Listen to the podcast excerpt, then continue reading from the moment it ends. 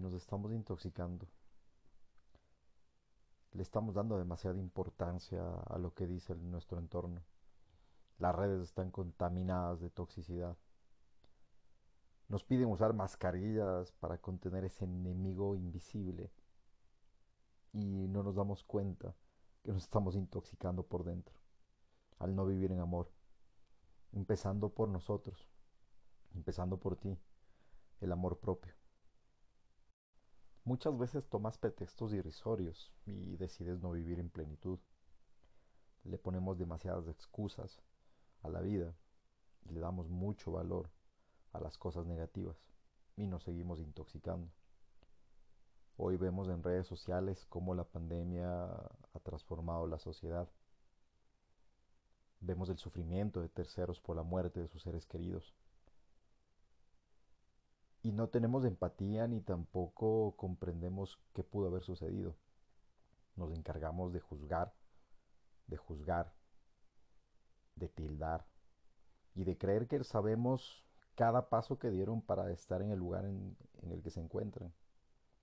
Por eso creo que hoy más que nunca eh, es más peligroso una tarde de sillón leyendo el veneno que lanzan por el mínimo movimiento que se hace en redes sociales. Estos sabios impolutos que están aptos para sembrar dudas, mas no seguridad, que un laboratorio lleno de frascos abiertos del bendito virus. Eliges romperte y no abres la mente para escuchar. No escuchas ni siquiera el tono de tu voz. Tienes mucho por decir y prefieres que te lancen como un cristal desde un piso alto para sentir la fragilidad de tu esencia y continúas intoxicándote. Creo que debemos ser amantes de lo que generamos y lo que creamos. Si te gusta pintarte la cabeza de azul, es problema tuyo. Si alguien más cree que eso podía verse ridículo, es problema tuyo.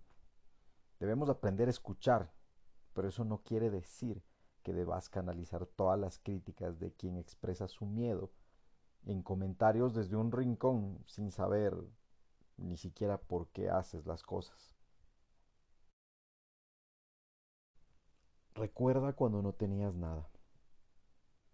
¿Cuántas personas valoraban tus locuras? O locuras que tal vez no las hacías porque no encontrabas ese propósito de vida. Trata de regresar a esos instantes, desde tu esencia.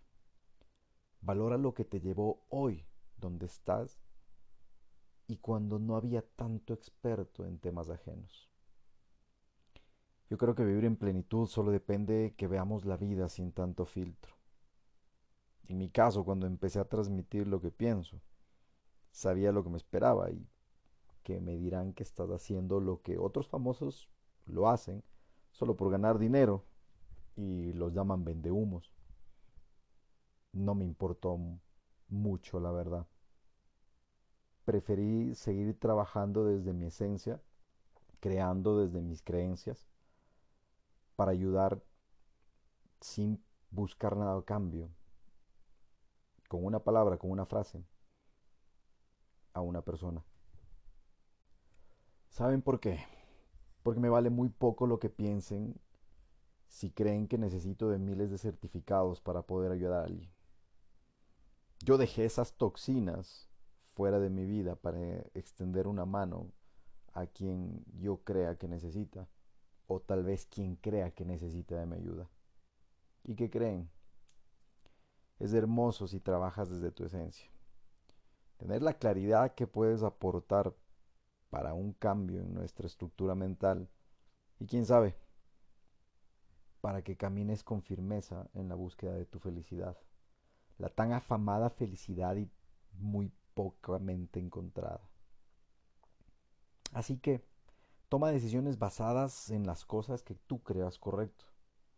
Después de haber escuchado y, en base a tu sabiduría, hacer lo que te apasiona depende de ti. Deja de intoxicarte por los miles de comentarios si es que te equivocas. Yo ya los había bautizado como francotiradores de teclado, expertos en ocultarse tras una pantalla, pero cobardes para poderte decir de frente lo que creen. Olvídate, vive en plenitud, sueña, pero jamás te olvides de ser feliz. ¿Qué esperas?